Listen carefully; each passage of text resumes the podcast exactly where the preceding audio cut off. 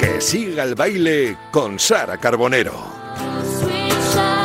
Aquí seguimos en T4, seguimos en Radio Marca, que siga el baile con Sara Carbonero, que viene esplendorosa, viene con Fever. Eh, ¿Qué, manera de venida hoy, por favor? Sara, buenas tardes. Gracias, Vicente. La verdad que vengo con frío porque Sí. ha vuelto el frío a Madrid y rescatando. Y te has puesto un jersey precioso. Bueno, gracias. Un Sí. Fever, un poquito de fiebre. Tenim- Sí, Teníamos de mucha sábado fiebre noche. de, de sábado noche Esa, o esa. de martes tarde. O de martes O tarde. de martes tarde. De, de baile, de ganas de bailar, de estar muy bien acompañados por una mujer a la que yo personalmente admiro mucho, sigo desde que Sí. Comenzó, desde que yo la conocí, que está en una etapa maravillosa de renacimiento, de cosas nuevas. Y mira qué bien nos viene, porque en su última canción dice, nos falta un baile para hacerlo todo. Hombre, yo creo favor. que está en el sitio ideal. Ana Guerra, muy buenas tardes, querida. ¿Cómo estás? ¿Qué tal ¿Qué estáis? tal? Muchas ganas de, de bailar contigo esta tarde y, como decía yo, de, de que nos cuentes un poco por qué esta revolución ahora con Tic Tac y eh, con esta canción que suena ya de fondo. Pues al final, no sé, yo mm, la música es mi idioma y si yo cambio, tiene que cambiar mi forma de, de contar las cosas y de, y de contar mi vida. Y esto ha sido un poco lo que me ha pasado. La verdad que a mí el confinamiento me ha dado la oportunidad de, de mirarme en un espejo y hacerme una serie de preguntas que por tiempos y porque la vida iba muy rápido no me estaba haciendo. Entonces, bueno, eh, tuve la necesidad de ser muy sincera conmigo y, y de aquí a esta nueva era y a este nuevo cambio porque creo que me ha ayudado a encontrar muchísimo mi identidad y estoy en un momento súper dulce. Joder, fíjate cómo suena esta canción, es que es una preciosidad, por favor.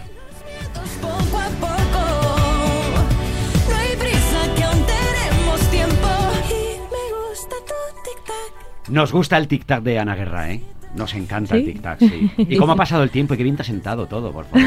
Es maravilloso esto, no me digas que no, Sara. Sí, claro, está, está maravillosa y, y con mucha luz, ¿no? Como solemos decir aquí. Decías, Ana, que, mm, que ha habido un cambio en ti. eh, y por- ¿A qué crees que es debido? ¿Cómo te ha afectado a ti la, la pandemia a nivel inspiración o a nivel miedos, ¿no? Que todos nos ha marcado. Todos, claro. Uf, pues yo creo que ha sido la etapa... A ver, el cuerpo también es sabio y durante la pandemia a mí me aguantó muy bien el cuerpo, ¿no? Estábamos encarcelados en nuestras casas y, y bueno, tampoco yo estaba muy creativa porque no me apetecía componer sobre lo que estaba pasando. No, quiero, no quería canciones que me recordaran ese momento.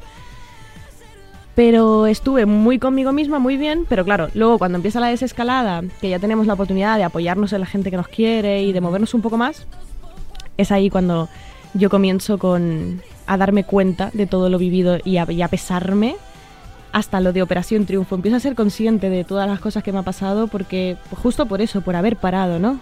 He, he tomado, he tenido una toma de conciencia muy heavy en mi vida y y ese es el cambio, ¿no? Y aparecieron miedos, ansiedades, inseguridades y yo empecé a aceptar esa parte de mí. Es como No también nada. soy yo. Viva mi parte, mi parte más oscura, ¿no? O Tus sombras. Mis sombras. Y, y gracias a contar mis sombras, yo creo que he podido obtener un poco la luz de mi vida, que es todo lo que me está pasando, y poder ser sincera con las letras de las canciones y con el registro en el que estoy ahora, que, que, que de verdad que estoy en mi mejor momento musical, mm, más allá del éxito o no. Yo estoy más a gusto que nunca en este, en este momento. Y que han pasado cuatro años desde Operación Triunfo Joder. y te ha cambiado la vida. Cuatro años. ya. Cuatro años, 2017. Ostras. Ostras, qué, fu- qué fuerte, qué fuerte, qué Fuerte. Eso sí que es fuerte, Dice ¿eh? que ha hecho borrón y cuenta nueva hasta el Sí. punto de que no han desaparecido. Es muy, simbólico todas tus fotos anteriores en Instagram. Es como una declaración de intenciones también. Totalmente. Pero estaba guapísima. ¿Por qué te quitas las fotos? Hemos hombre? ido hoy a buscar un poco de, sobre documentación y no- Claro. y, no, había, claro. Y no había. Claro, es un poco que tenga la coherencia todo lo que es este cambio, ¿no? Es de también este cambio musical tiene una coherencia estética también.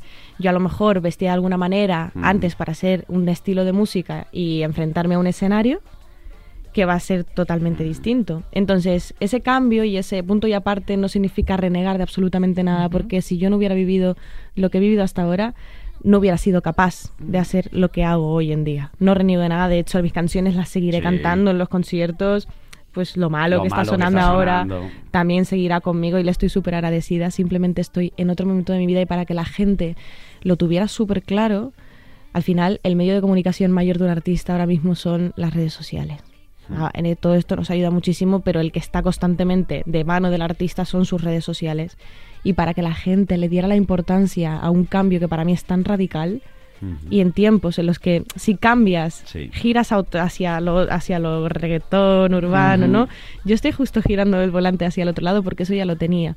Entonces queríamos que la gente lo viera muy claro. De ahí las redes, de ahí el videoclip de Tic Tac, que es Sí, otra sí. declaración. Te iba a preguntar por ese videoclip, Precioso tú lo has visto, es maravilloso, Precioso. estás guapísima, pero al principio y al final, ¿no? Y es lo que haces, quitarte todo, ¿no? El maquillaje, el pelo, cara lavada, es un mensaje muy potente que el que querías transmitir. Total, porque si yo hiciera una canción que se llame Margaritas, Mm. pues yo lleno el set de margaritas y es todo mucho más fácil, pero intentar materializar y hacer tangible una cosa que pasa dentro de ti, de tu mente, de tu alma, de tu cuerpo, de tus sombras, de tus luces. O sea, es como, ¿cómo bajamos esto a tierra? Y aprovechamos y explicamos también un poco el cambio estético. Yo no sabía qué iba a pasar. Fue un videoclip súper duro, está rodado tal y como está contado, o sea, tal y como lo veis, un frío, a las Sí. ocho y media de la noche, con ese agua cayendo encima, helada. Y además me apetecía, me daba un poco de miedo también, porque cuando una es muy sincera, lo primero que tienes miedo al rechazo de la gente, ¿no? Entonces yo decía, yo salgo sin maquillar en el vídeo. O sea, realmente no es que hay- hay- hayamos dicho corten, vamos a hacer un maquillaje de cara lavada y continuamos.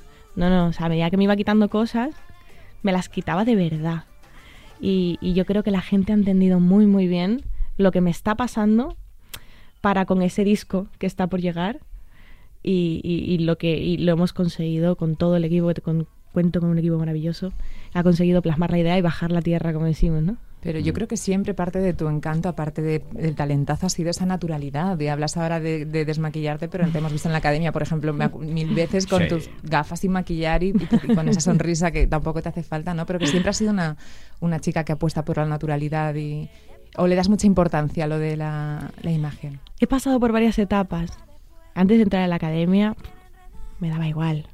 Luego entré a la academia y fue súper natural porque al final pues, nos levantábamos allí y nos veía Claro. todo el mundo y entonces, muy bien.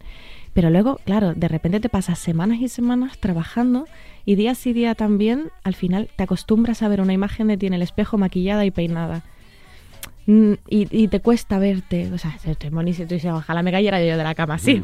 Claro. Sí, sí, nos pasa a todos. Claro, sí. y luego te mirabas al espejo y decías, oye, ¿qué está pasando? ¿Por qué no me estoy aceptando de la misma manera que antes? ¿Ya, ¿Qué pasa? ¿Que ya no me sé ver sin maquillar? Y entonces estoy como recuperando esa parte también de mí. ¿Hay algo Sí. que no te gusta de ti? Hay un montón de cosas. Sí. Sí. Dime una solo, porque si no vamos a tener. ¿Pero un quieres lío, ¿eh? físicamente? No, físicamente no encuentro ninguna. Pero vamos a ver. Algo. No Bueno. sé. No sé.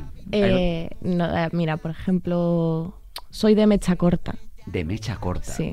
Tengo una arrancadilla muy, Sí. muy fácil. Sí, la, la- la trabajo mucho, Hmm. porque la trabajo, y es verdad que antes la tenía mucho más corta. Pero soy tan pasional con todo lo que hago que, además, tratándose de mí, por ejemplo, de mi trabajo, ¿no? Cuando algo falla o algo no sale exactamente como yo quiero, o la perfección, estoy intentando saber que soy imperfecta. O sea, no porque yo me crea perfecta, sino porque cada vez que yo me daba cuenta que era imperfecta y veía mis imperfecciones, me enfadaba, porque no las aceptaba. Entonces, estoy ahí como, llevo dos años en terapia también, tratando a la persona y al personaje, a ver cómo pueden ser compatibles. Y poco a poco pues, me voy dando cuenta y voy limpiando cosas, ¿no? ¿Qué es lo primero que haces cuando te levantas? Eh, subir a mi perro a la cama. A Dumbo. A Dumbo. A Dumbo y darle besitos. Qué Eso es lo primero. Y luego pis, como todo el mundo.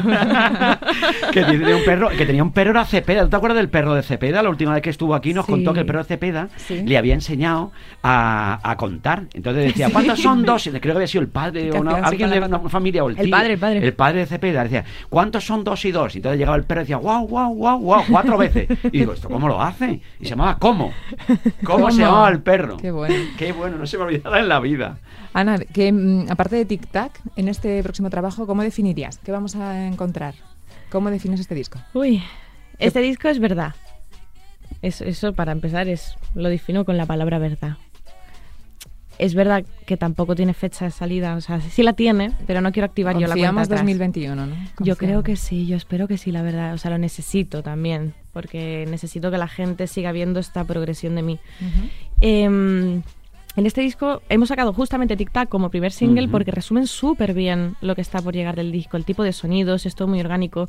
Me lo he pasado pipa grabando este disco porque normalmente con el, an- el anterior estilo musical es todo mucho más digital y además trabajando con productores de fuera de España, pues yo me perdía un proceso entero del, Mm. del tema. Entonces aquí, desde la creación, que para este disco que tiene 12 canciones, hemos compuesto 40 40 para sacar 12. Guau, sí. para sacar 12 y desde el, proceso de la composición toda la gente que he conocido. Desde gente que son cantantes ya conocidos Mm. que todos sabemos quiénes son o eh, escritores mm, poetas cantautores que o, o músicos que no con productores que no conocía Luego también he vivido el proceso de grabación, me he ido al estudio, he visto grabar las guitarras del disco, la batería, el bajo, el piano, o sea, ha sido divertido. Luego me he peleado con todo el mundo, con los productores, o sea, me he tirado el pelo con todo el mundo. Pero sí que vamos a encontrar un poco, casi que Tic Tac resume el 80% del disco aproximadamente. Es un disco que tiene muchísimas temáticas. Y, y que está venido arriba. O sea, yo eh, siempre, mm, mm, al- salvando las distancias, porque los estilos son totalmente diferentes, pero un poco este rollo que tiene Morat que le canta el desamor, pero se lo canta aquí arriba y todo el mundo corea. Sí. Pero te das, cuando tú ves la letra, dices, ala, pero de Sí, est- estás dando sí. algo serio. estoy sacándole, estoy cantando con una sonrisa de oreja a oreja, algo que.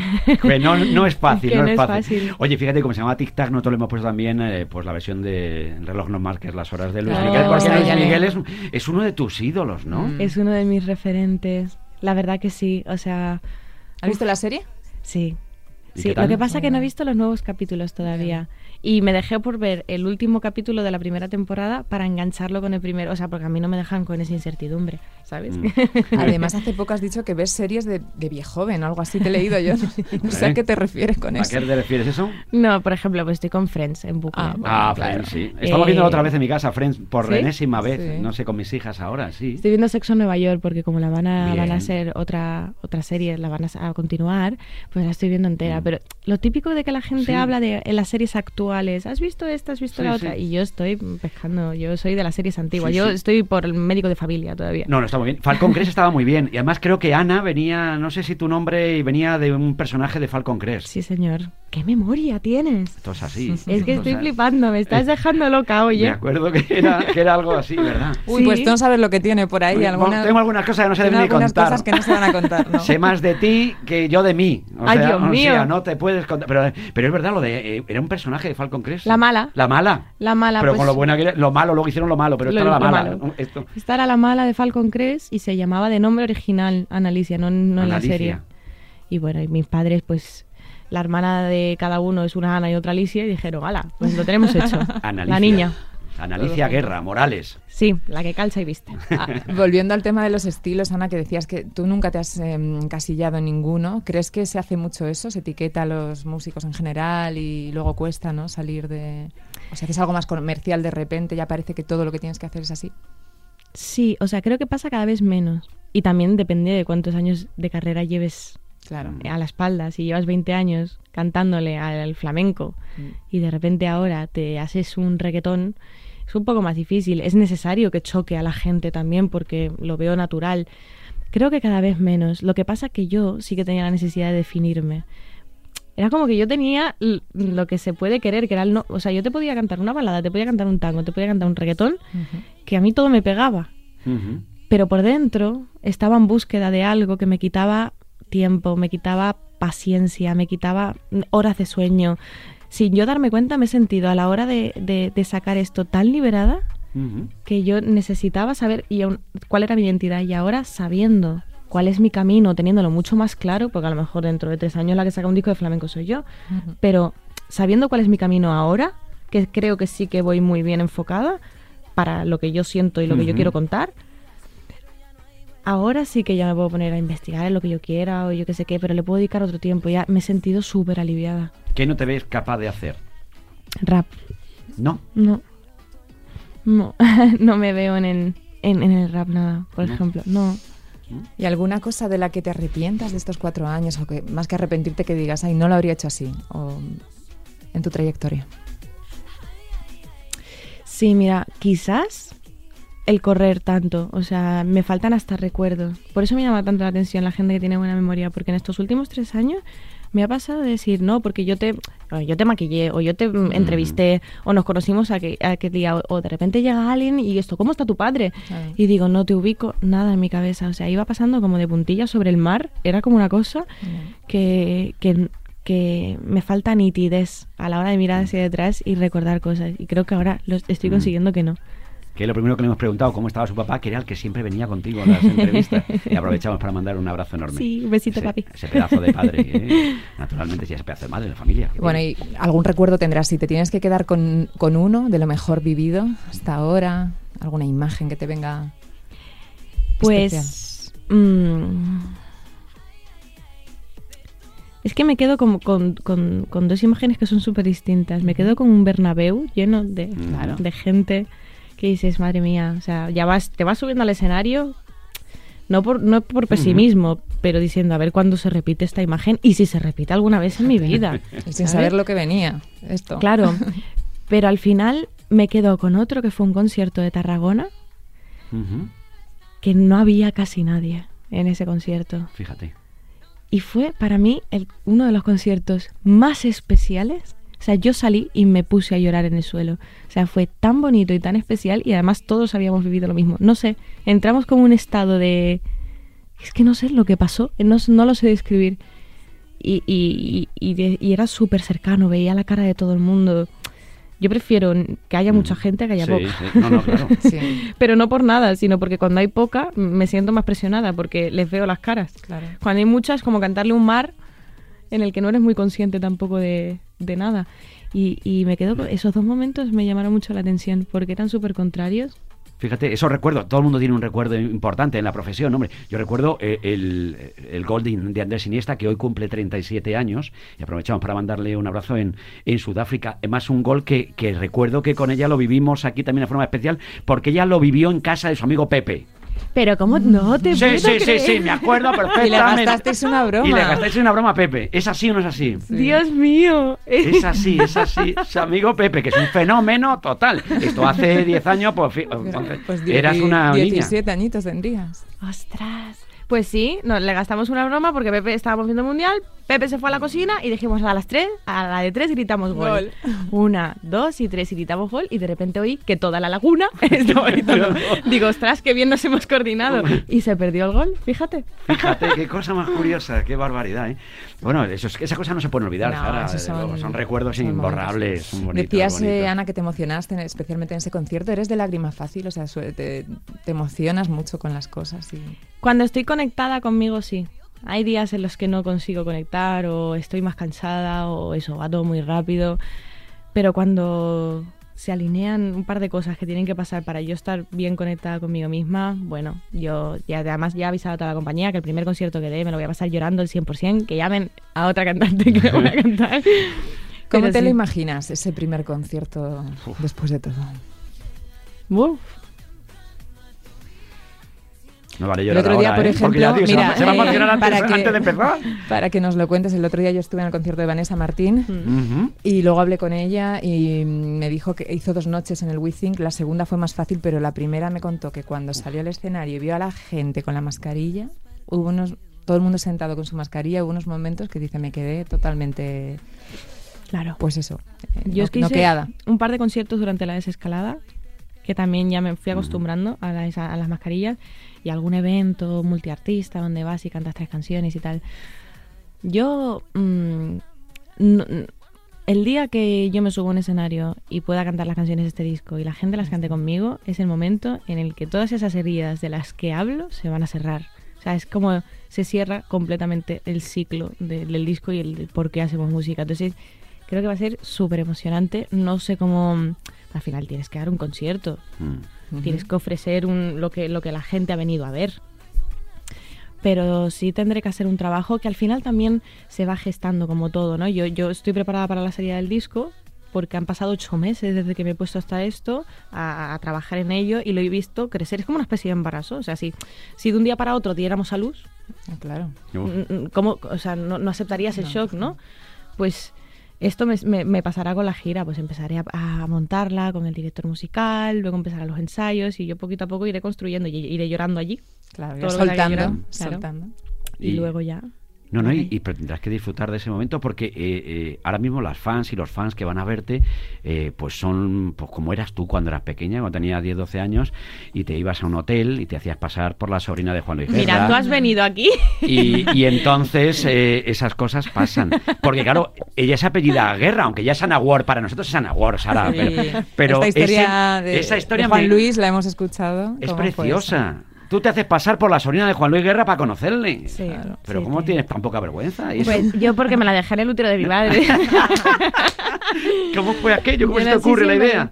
Porque yo quería, o sea, todo, todo empieza porque yo quiero cantar con Juan Luis Guerra. Y mi objetivo no era ir al concierto de Juan Luis Guerra, era cantar con Juan Luis Guerra. Y sigue siendo, ese es un sueño para ti. Ya, ya cumplido. Ya cumplido. Claro, Ya cumplido, decirte, es un pero sueño por cumplido. supuesto. Claro, y cuando, cuando, cuando cumples ese sueño, dices, "Oye, ¿ahora qué me queda? Imagínate. Entonces, Luis Miguel. Bueno, pero ¿cómo lo hiciste? ¿Cómo hiciste? ¿Cómo la- hiciste eso? me sí. fui a- al, al le dije a mi hermano, seguro que está en este hotel, tu, tu, tu, tu", donde se suelen quedar los aretes, pero no estaba allí, no estaba allí. Y entonces yo di mi DNI y dije, mi tío me está esperando, pero además sin lugar a dudas. O sea, tú me veías la cara y realmente no había duda de que mi tío, Juan Luis, me estaba esperando. Mi tío Juan. Juan, Juan para los amigos, para la familia. Juan, familia. La familia. Juan, Juan, Juan, tío, Juan. Y, y me dijo, pues tu tío nos está esperando aquí. Digo, no pasa nada, me habré equivocado. Cogí mi DNI y me fui. Pero fue maravilloso porque eh, yo le había dicho que era, que era su sobrino, ¿no? Entonces pasó, pasó el tiempo y Juan Luis Guerra, cuando yo ya sabía que iba a cantar con él en Las Palmas, antes dio un concierto en el Wishing Center en Madrid. Entonces, Amarili, que es su manager, me dijo, te voy a dejar unas entradas para que vengas al concierto de Madrid, te voy a dejar dos entradas en tal hotel, ¿no? Te, te invitamos nosotros. Entonces me fui al hotel y, y- y digo, oye, vengo a buscar unas entradas que están a nombre de, de, Ana, de Ana Guerra eh, para, el para el concierto de Juan Luis. Entonces la chica me mira, dice, ahí va, si eres Ana Guerra. Yo pensaba que eras una sobrina suya. Y se había dado todo la vuelta en la recepción de otro hotel. Ya sí que creían que yo era su sobrina hasta que me vieron la cara y dijeron, no, conocieron". eres Ana Guerra. Claro. Pensábamos que era un familiar. digo, ahí va, digo, no, pues no es mi tío. Y me fui. Qué bonito, me parece precioso. Qué, qué ¿eh? final más. Qué sí, sí. final, Qué, vale. vuel- qué vuelta de guion, qué vuelta de guion. Oye, y también sabemos que uno de los regalos que te hicieron de pequeñita, que te hizo mucha ilusión, fue ir a un concierto de Shakira, ¿no? Mm. Sí, ostras, es que yo, oh, mira que hablo, ¿eh? Sí, Cuento muchas cosas. Menos mal que digo la verdad, porque Menos si no, mal, si no. me metería en cada lío. Fíjate. Pues sí, me lo regaló mi tía, lo que pasa que yo a Shakira la vi así, a- o sea, era mi dedo meñique. Claro, pero tú, pero tú eras así, tú eras la niña era que hacía la comunión. Yo era, exacto, fue el regalo de la comunión. fue el regalo de mi primera comunión y yo no veía sino gente, gente, gente, gente, culos. claro. Y yo Bueno. decía, no veo nada. Pero bueno, por la Yo no pantalla. digo nada, No ¿eh? tenías a nadie para subirte a. Sí, de a vez en cuando sí, pero ya una niña de la comunión tiene 11 años, Sí, está sí, crecidita. pensa- sí, sí. Está en la, edad, en la edad peor, en la edad peor. Oye, Ana, me interesa un poquito el proceso de, de composición, porque has tomado las riendas en este disco. ¿Cómo, cómo, ¿Cómo eres tú para componer? O sea, ¿qué manías tienes? ¿Tienes que hacerlo de noche, de día, te encierras? ¿Cómo compones? Pues antes de entrar a la academia no componía nada, porque me da mucha vergüenza. Por esa parte de decir, no me quiero enseñar, yo no me muestro, ¿sabes? Claro, yo Canto lo que ya está lo que ya está escrito. hecho y, y- y siempre hago versiones de todo. Entonces cuando salí de la academia, perdón, me dieron, eh, recuerdo que me habían, habían hecho lo malo para Itana y para mí y habían escrito eh, Ni la hora. O sea, perdona que hago un inciso ahí, ahora sigues porque con lo malo yo también re- te recuerdo rechistando, ¿por qué esta letra no? Esta palabra Sí, no, sí. y el reggaetón no. y tal. O sea, esa canción te dio un poco de guerra, ¿no? Sí, muchísima. O sea- Esa y El Remedio también, que era mi propuesta Sí. individual de Eurovisión, me dieron una guerra terrible. Pero para Eurovisión hubiera sido perfecta, ¿no creéis? O sea, luego, hombre, lo hicieron muy bien, ellos estuvieron fenomenal y tal. Pero yo creo que si hubieran ido con lo malo, lo habíamos petado. Pero esa es una sensación mía, ¿no? Porque era un ritmo. No sé, yo es que te veo ahí dándolo todo, no sé. Bueno, ¿no? era solo el ¿No? apunte de que me El acuerdo. apunte, sí, sí. ella, eh, pues yo me acuerdo de eso, de que quería cambiar desde una palabra hasta que no lo terminabas de ver. No. Continúa Mm. con el proceso. y, mm, y claro, entonces empezaron a, a darme canciones. Y había algo que decía, a ver, yo tengo que extrapolar la historia que alguien ha escrito a un momento de mi vida. Pero entonces a la hora de cantarla tampoco te metes tanto, porque estás extrapolándolo, no, no está escrito de algo real tuyo, ¿no? Entonces dije, venga, yo voy a empezar a ir a las sesiones de composición de gente que componía para mi, para mi música, ¿no? Y casi que iba como espectadora. Y entonces empecé a decir alguna palabrita, Pues metiendo. ¿eh? alguna melodía. Y la verdad que eh, fueron los autores, los cantantes y los productores los que me han dado la confianza de decir, oye, está súper bien esa frase, y pues, pues esta es la frase con la que vamos a... Este es el título de la canción, esta es la frase con la que vamos a acabar el estribillo. Esta melodía es es un es es súper top, es, un, es una top line y vamos a usarlo un montón para hacer unos cosas, no sé qué. Entonces ya me fui animando, me fui animando, me fui animando y empecé a sentarme a... Me compré, un- me compré un piano de segunda mano, mi vecino está encantado. Sí, ¿no? Hombre, con la flauta, con la flauta travesera tampoco Era digo peor, yo. era peor. Era peor, Era yo creo. peor. La flauta. Preferimos piano. Preferimos, Preferimos piano, Así hombre. que preferimos, por lo menos Eh, me oyes cantar. Claro. Exacto. Y entonces empecé ahí a componer en la intimidad de mi soledad y me fui dando cuenta que, que gustaba un montón y ahí compuse Seis, que es un tema que, que a- a- estrené más o menos hace un año, pero que no ha salido en ninguna plataforma digital. Y Seis es el, es el puntazo ya de inflexión de, de que la gente... Pero esta canción es tuya. ¿Mm? Y yo sí. Y venía Roy a casa. Esto no lo has escrito tú. Digo que sí, Roy, que sí, lo he escrito yo, tío. y entonces me fui saltando, me fui saltando. Es verdad que para el disco eh, hay canciones que he compuesto yo sola y hay, y hay canciones que he compuesto con gente. Pero yo tengo una limitación musical al piano, Ujú. que es lo que yo he aprendido. Luego me falta dar muchas clases y aprender muchas cosas más. Entonces, si el instrumento con el que te vas a acompañar sabes hacer cosas hasta un punto, siempre te va a sonar todo igual. Y era un poco lo que me estaba pasando. Estaban las canciones totalmente igual estructuradas, caían en el mismo sitio, la armonía era lo mismo, los acordes eran muy parecidos o casi iguales. Entonces digo, ponerme sesiones de composición y ahí ya me puedo nutrir de la sabiduría de un buen Sí. pianista que me acompañe. compañeros como Juanjo Martín, Luis Crochoso. Y siempre te has rodeado muy bien porque tenemos también aquí una lista de colaboraciones con Alejandro, Juan Luis Guerra, Juan Magán, Rosana, David Otero, con ese Peter Pan que vino Sí. aquí a... Que por cierto vino David y nos, como nos habló de, de Ana. O sea, se le encendían los los, ojos, ojitos. sí, sí. sí, sí, sí. Que, mm, ¿Hay alguna colaboración en este disco? Esto Sí. no lo puedo contar. Bueno, Es el, ya si- estamos. es el Este- sitio, este es el sitio para sitio. hacerlo, ¿eh? Es el sitio para hacerlo porque aquí tenemos un buen rollo, una cosa, ¿verdad? No se lo contamos a No. No nadie. se lo vamos a contar a nadie, ¿verdad, Sara? De aquí es no que va a me salir. echan. Bueno, o sea que sí. O sea que La hay, col- respuesta hay sí. Bueno, No, vamos porque a... un no hubiera sido un no, No, rotundo, no, esto es que sí, esto es un sí. Pues ese sí. Bueno, con, ¿cómo ha sido colaborar, por ejemplo, con David en, en Peter Pan? ¿Qué significó esa canción para ti? Porque tú eras súper pequeñita cuando la cantó por primera vez con el canto del loco. Yo dije, al final la he cantado tanto que lo he conseguido. Al final la canto con David, ¿sabes? O sea, es, es muy surrealista que pasen cosas como cantar con alguien Sí. que llevas cantando sus canciones toda la vida y te ves encima del escenario grabando un vídeo que el vídeo que de Peter Pan no puede ser más bonito. Con el piano, el vestido rojo. Es como, wow. Y claro, tú ves eso y dices, espérate, ¿cómo, cómo, cómo lo gestiono? Claro, es complicado. Y además que, que, que me lo dijo él, que fue él que me dijo, ¿quieres participar en el disco? Digo, pues yo no soy nadie, si tienes 150 millones de cantantes mucho más conocidos que te van, no sé, que te pueden aportar otro ti- más cosas, no sé, que yo, ¿no? Y, y, y es y es muy chocante, pero es súper bonito. Además, con toda la, la lista que tienes ahí de personas con las que he colaborado, Sí, sí. todos han sido una fantasía. Nos queda Luis Miguel. Nos queda Luis Miguel. Luis, si nos estás ver, escuchando ahora en Luis, Radio Marca, claro. Luis, yo llamo Luis, yo llamo Luis como a Cepeda. Oye, Luis, que es el momento, Ana Guerra, da un, un maravilloso, que encajaría perfecta con tu voz y... Yo ya he colaborado con él. Sí, También te lo digo, cuando vino a Madrid, Sí. yo canté sus canciones, lo que pasa Hombre, es que él lo mío yo. Eso Ah, sí. yo la canté Tú estar estabas Yo allí. estaba. Estaba, Yo vale, estaba. perfecto, ¿eh? Bueno, pues si alguien o del entorno de Luis Miguel, yo creo que mejor que Ana Guerra para hacer un dueto. Yo creo ¿no? que Pues tienes que llamar Luismi. Luismi, Luismi, ya llamamos Luismi. Luismi, venga, Luismi, venga, que hay más confianza. Luis vale. Mi- yo- pues dinos con quién te gustaría, aparte de, mm, de Luis Miguel, colaborar, alguien así más a mano, que tengamos más cerquita. Por ejemplo, espa- alguien español. Alguien español, mira, me gustaría mucho colaborar con Vanessa, que la nombrabas antes, Mm. eh, con Pablo López, con Alejandro, Alejandro Sanz. Que es verdad que con Pablo y con Alejandro ya he cantado, ¿Has cantado? pero ha sido un momento muy mágico, pero muy efímero. Mm. Pero yo quiero que quede plasmado algo.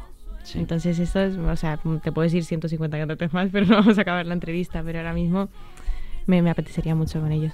Joder, no estaría bonito eso. Bueno, tú sueñas, ¿eh? Porque, fíjate, estuvimos con Bustamante un día hablando con él y, y como a él le gustaba cocinar, dijo, oye, pues mi sueño sería estar en Masterchef. Pues va a estar en Masterchef. Pues ya, Oye, ¿ves? hay que soñar. Hay que seguir soñando. Oye, yo no sé, lo de la cocina, eh, hacía una ensaladilla rusa magnífica, lo único que hacía era ensaladilla rusa, también es verdad. Cepeda hacía, con Yarela recuerdo, Cepeda hacía unas tortillas de Las patata tortillas, eh. bárbaras. Mm. ¿Hemos mejorado con ese tema o lo hemos dejado ahí? ¿Sabes lo que pasa? hay- que, no hay tiempo. que tengo a mi madre en casa. Ah, mira, entonces ya, es hacer de comer tan rico. Ah, Bueno, bueno, que te enseñe, te enseñe, nunca se sabe, nunca se sabe. Bueno, bueno. Ahora que hablas de tu mami y tu padre, siempre te apoyaron ¿no? en esto, en tu sueño de, de cantar o, o en casa. ¿Cómo lo y cómo vivieron este momento, sobre todo el de Operación Triunfo, ¿no? Como padres. Hubo un, un punto de inflexión porque me decía, eh, yo, yo tengo, yo soy una sinvergüenza, ¿no? Entonces, Nos hemos dado cuenta, nos Sí, hemos dado sí, cuenta. sí, sí. de verdad que no. Y cuando yo ya quería quedarme, eh, dedicarme un poquito más a la música y había acabado mi bachillerato y demás, ahí hubo un punto de inflexión con mi papá porque me dijo, hija, pero yo quiero que estudies algo. Yo no me quiero morir pensando que el día de mañana no tendrás un plato de comida en la mesa mientras si yo, si yo no estoy, ¿no? Y mira a mi padre y le dije, ¿tú crees que a una persona como a mí le va a faltar trabajo? Me miró y me dijo, no. Digo, pues ya está, papá. No, me, no, no voy a hacer nada que no quiera hacer. Déjame luchar por esto, porque si voy a perder ahora cuatro Mm. años de carrera, se me pasa el arroz. Está muy bien, es una buena reflexión. Y, mm, y luego me enteré de que volvió a Operación Triunfo saliendo del corte... Bueno, de... de- hola, no Sí. marcas, perdón. De, de una tienda. de, sí, No de unos grandes nada. almacenes donde Exacto. trabajaba. eh, y, me, y me llamó, ¿no? Y, Oye, hija, ¿sabes que vuelve Operación Triunfo? Digo, ¿ay qué? Te llamó él, te lo Me contó llamó tu él, me lo contó mi papá. Digo, ¿y qué? Dice, hombre, para que te presentes al casting que van a pasar por Madrid. Y digo, papá, yo no tengo, yo canto boleros y tango y yo no tengo ningún lugar dentro de, de este mm, formato. Pues soy rara, o sea, no soy nada comercial y tal. Me dijo, bueno, hija, tú haz lo que tú quieras. Pero no te olvides que no naciste para vender perfume. Y me cuelga el teléfono y me quedo como así. Porque es verdad que yo, mm, lo contaba antes, yo cuando vendía perfume yo era la vendedora más feliz del mundo. Cuando he sido camarera he sido la camarera más feliz del mundo. Y entras en una dinámica de pagar facturas, te da para vivir. Genial, tengo mi horario, mm, trabajo una semana de mañana, otra de tarde, vivo mi vida. No sé, me acomodé. Y todo fue porque me coincidió que el día libre, yo tocaba el trabajar domingo en estos grandes almacenes, tienes un día libre entre semana que lo eliges tú. Y dije, pues yo libro el miércoles. Y cuando pasó, lo eliges la semana anterior y el casting era el miércoles. Y dije, pues para allá que voy. Estaba todo Y, alineado. y no se lo dije a nadie. No se lo dije a nadie, se enteraron después. ¿Y cuando hacías musicales, qué recuerdas de esa, de esa etapa? Wow, me encantaba. O sea, la recuerdo como una etapa súper bonita.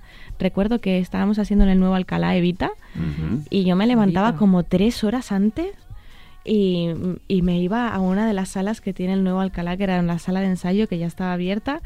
Yo me conocía a toda la gente del teatro. Buenos días, Ana, buenos días, buenos días. Y me, pon- me ponía mis zapatos de jazz, que era los que usaba para ensayar. me ponía a estirar, a calentar, a repasar coreografías. Y luego cuando acabábamos los ensayos me quedaba dos horas más. O sea, era disfruté tanto de esa época, me gustaba tanto caracterizarme de un personaje, meterme en un papel y no ser yo encima del escenario, era tan fácil. Claro, y pues ahora viene al hilo la pregunta y el tema de la interpretación. ¿Te, te llama también? A mí me gustó un montón. Tengo que decirte que algún casting he hecho ya. Sí, ¿no? sí, los he hecho. Lo que pasa que ahora mismo necesito focalizar todo lo que yo soy en eso. O sea, desde, mira, concursar en algún programa de la tele, eh, presentar algo, mm, salir en hacer un cameo en una serie o salir en una serie haciendo un personaje, ¿no? He hecho para series, he hecho para películas. Pero es verdad que si yo quiero que la gente le dé la importancia que esto Mm, tiene para claro. mí, la desvirtúo toda esa Hay importancia todo, si me meto en... Pero me encanta, o sea, tengo muchas ganas de hacer algo, por- Mm. porque soy muy payasa. ¿Algún, algún personaje que, que te gustaría interpretar? ¿Algún personaje? Mm. Pues, ¿sabes la típica historia de a tres metros sobre el cielo? ¿Sabes esa típica historia sí, de amor? Del novio ¿no? Sí. Sí. este rollito sí me- me Eh. gustaría mucho. Y No luego sé, siempre- también... eso han pasado el tiempo, yo me he hecho mayor. eh, Eso no eh, pasa de moda. Pero eso no pasa de moda no nunca. o sea. No. siempre le gustan a las chicas, parece como los más malotes, ¿no? No, Ya no, no, no. no. No, ya No, no. no, no, ¿te- ¿quieres que te cantemos la canción? No, no, no, no, no, no. no Yo no quiero un chico malo. No, yo un chico malo, no, no, no, no, no, pero era la. eh, siempre- No, pero yo creo que es la- el punto romántico el- de la historia. El ¿no? El de la moto. Yo creo que forma parte más de la edad. Sí, puede ser la edad, también es verdad. Ahora yo me encuentro un chico malo y lo mando al carajo. Claro. Así te lo Bien. digo. Bien, bien, bien. ¿A quién no le darías tú ni la hora? Uy, a mucha gente. Sí. Sí. Mucha- pero de los míos a nadie, o sea, la gente más cercana no. Pero a Donald Trump. A Donald Trump. Y además no le daríamos ni la hora canaria, por una hora menos le damos. no le damos ni la hora. Oye. ¿cómo fue eso, las campanadas? ¿Cómo fue Qué esa bonito, experiencia? ¿eh? Porque también te vimos esta Navidad. Fue súper bonito, o sea, porque ¿quién no ha visto las campanadas en algún momento en su vida, no? O sea, es, como, eh, lo dicen además la canción de Mecano, por fin los, Sí. los españoles nos reunimos todos para hacer una cosa, todos juntos. Entonces era una súper responsabilidad. O sea, me encantó la experiencia, lo pasé muy bien, el equipo se portó genial, todo maravilloso. Ahora te digo, disfruto más de las campanadas al otro lado de la tele. Sí, es diferente. Al otro lado de la tele. La disfruto más. En aquel momento yo creo que además era fue muy difícil despedir el año con respeto y con conciencia y con pena. Y en cuestión de 12 segundos ya tener que ser la persona más optimista del mundo para, para dar ese chute de energía, de positividad, de vamos que nosotros podemos, que esto va a acabar, que, que va- volveremos a ser los de antes, volveremos a ser felices. Pero claro, eh, solo tenía 12 segundos en medio de decir, jo, está faltando gente que no debería haber faltado este año. Mm. Mm. O sea, probablemente sea la despedida el de año más triste para eh, un porcentaje. Había una pena muy grande, se palpaba la pena, Mm.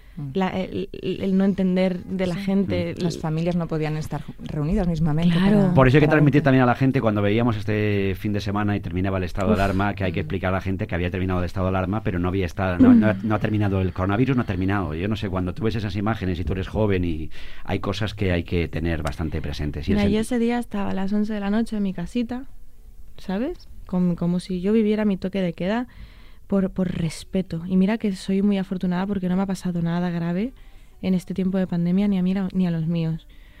Pero por respeto, tío. O sea, de verdad yo quiero creer en la bondad del ser humano. Quiero creer en la coherencia del ser humano. Digo, las imágenes que vi el fin de semana pasado decía, qué triste. Digo, es imposible, es imposible que a toda esa gente, a nadie de todos los que están ahí, se le haya muerto una persona Mm. de coronavirus. O sea, seguro que alguien hay. Ujú. Hay un gran porcentaje de gente que ha perdido familias por el COVID. En, por ejemplo, las imágenes de la Puerta del Sol, ¿no? Que son las que más Mm. cerca me queda por, Mm. por, por Madrid. ¿Cómo puedes estar sabiendo esa gravedad? Que yo, que no lo he sufrido, estoy en mi casa. No sé, me dio mucha pena. Me dio, de verdad, lo, que- lo que más me dio fue pena. Ni más que rabia. Desde Mm. luego que sí. Sara, nos tenemos que marchar, que, que es una delicia. Yo estoy ya todo el día aquí con Ana Guerra, porque es una delicia. enganchada, sí. ¿No se te ha quedado alguna cues- mm, cuestión? Porque teníamos aquí un formulario para rematar, un pequeño test de estos que nos gusta siempre para rematar con un buen sentido Sí, de... bueno, pues le podemos hacer cuatro preguntitas rápido, rápidas para hacer así una venga, ficha- va. Ficha, ficha Ana Guerra para ficharla todavía un poquito más. ¿Una ciudad para vivir toda la vida? Uy. Es que me gusta. Total. Eh, eh, cuestionario rápido, Ana, ¿vale? es que me gusta mucho Madrid, pero me retiraré en, en mi tierra. ¿La canción de tu vida? Uh. Vamos a decir, no me queda más, de los Tres Reyes y Selena. Tengo muchas, ¿eh? Pero es Vale, que puedo poner una. Hemos hablado de esto antes, pero serie o peli que podrías ver mil veces. Sí, Friends, y, Friends y. Sexo en Nueva York. Y peli intocable. Intocable, qué bonita. Qué bonita. Qué bonita. Qué bonita, Plato favor. preferido. Plato preferido. mm, eh, ensaladilla con papas fritas. Ensaladilla con patata frita. Bien, Eso no pega mucho, bueno, ¿no? es igual, Sara. Cada uno le pega lo que Bueno, le Así pega. sí, como el que se hace un bocadillo de... Tal oye. como semos, me encanta. Claro. Eso lo dice mucho mi tierra. Y mm, yo te iba a preguntar una persona preferida. Una. Bueno, personas favoritas. Uy, mi, mi papá, mi mamá. Sí. ¿Y algún deportista favorito? Claro que me preguntáis aquí por deportistas. A ver, Claro. venga, pues elijamos a Nadal. A Rafa. Pues, ¿sí? Fenomenal. ¿Y la foto que tienes en el perfil de WhatsApp para que la gente lo sepa? Digo, Soy yo de chiquitita. ¿Tú de Es una imagen de mi libro, que la dibujaron, dibujaron las fotos que yo les Ajá. mandaba y soy yo de chiquitita. Bueno, pues ya ha crecido, ¿eh? Sí. Está guapísima, hombre, por Y favor. para terminar, di- dime tres o dos causas que te, mm, que te remuevan, que, mm, porque te veo también una persona muy reivindicativa, muy consciente ¿no? de, de los problemas. ¿Qué, qué causas son las que a ti más te conmueven? Por las que crees que merece la pena Uf. seguir peleando. Muchísimas. Esto es que las injusticias yo las llevo muy mal. Muy, muy, muy mal. Hmm. Eh, bueno, tenemos uno de los temas que, que también va, es que no, no puedo soltar muchas cosas. Suelta, tú ¡Ah! suelta, suelta. Claro, suelta. es que estoy aquí contra la espada y la pared. Pero la libertad del ser humano, esto que cada uno pueda ser quien quiera ser, definido o no, Ujú. amar a quien quiera amar. Esto, con esto me, me intento comprometer bastante, que nos queramos por, las, por la persona, Mm. que el alma que llevamos dentro. Las almitas. No, sí, justo. Y, y no sé, y que, y qué más causas estoy comprometida. Es que... No, que te conmovieran, pero bueno, ya sabemos que estás Sí, con, con ahora las veníamos mujeres. diciendo y me decían, ¿qué harías si te tocara el euromillón? Ah, bueno, esa ¿Qué harías si te tocara el euromillón? Yo- que yo montaría un hospital. Mm. Me gustaría montar un hospital, sí. No sé si, eh, por supuesto, especializado en algo. No sé si, si... mm, Yo quería ser enfermera para trabajar en oncología infantil. Entonces, a lo mejor algo mucho más específico. Y tengo un proyecto que quiero llevar a cabo que se me ocurrió con mi padre tomando algo en una terraza en Tenerife. Que a ver si que va con uno con, con hospitales de España a ver si podemos conseguirlo y os lo vendría a contar porque os- además os necesitaría. Pues nos haría Pues aquí estaremos, ilusión. claro que Desde sí. luego que sí. Aquí que estaremos. nos ha encantado, Ana Guerra. Muchas gracias por Ay, estar no en me Radio quiero Marca. Ah, qué bonito eso que nos digan eso. Nunca no, eso no nos suelen decir, no me quiero ir. ¿No te lo dicen a ti? Hombre, alguna vez A ti sí, Ah, ¿verdad? bueno, a ti te lo dicen, a mí me lo dicen, no me quiero ir. Bueno, hay veces que sí, ¿eh? Nada, hemos va- estado- Tenemos momentos. Sí, tenemos nuestros días, nuestros momentos. Como dice Ana, nuestras luces, nuestras sombras. Efectivamente, ¿eh? Últimamente Y- tenemos más luces que sombras. Estamos Desde que estoy iluminados. contigo, Sara Carbonell, tengo Sí, más sí, luces estoy que de acuerdo que ¿eh? estamos muy en una etapa de Estamos en un momento... mucho power, sí. Muy mucho, de verdad que sí. Ana, muchas gracias. A vosotros Ha sido un placer enorme, muchas gracias. Muchas Igualmente. gracias. Un besito para todo el mundo. Sí, un besito para. Gracias, Sara Carbonero. ¿eh? El jueves más.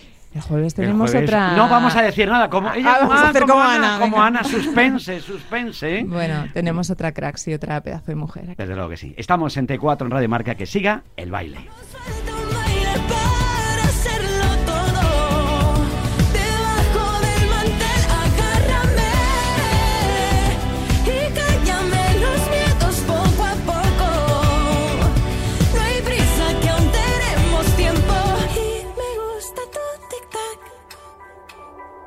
Si te vas a ir, hazlo antes que el reloj marque las doce.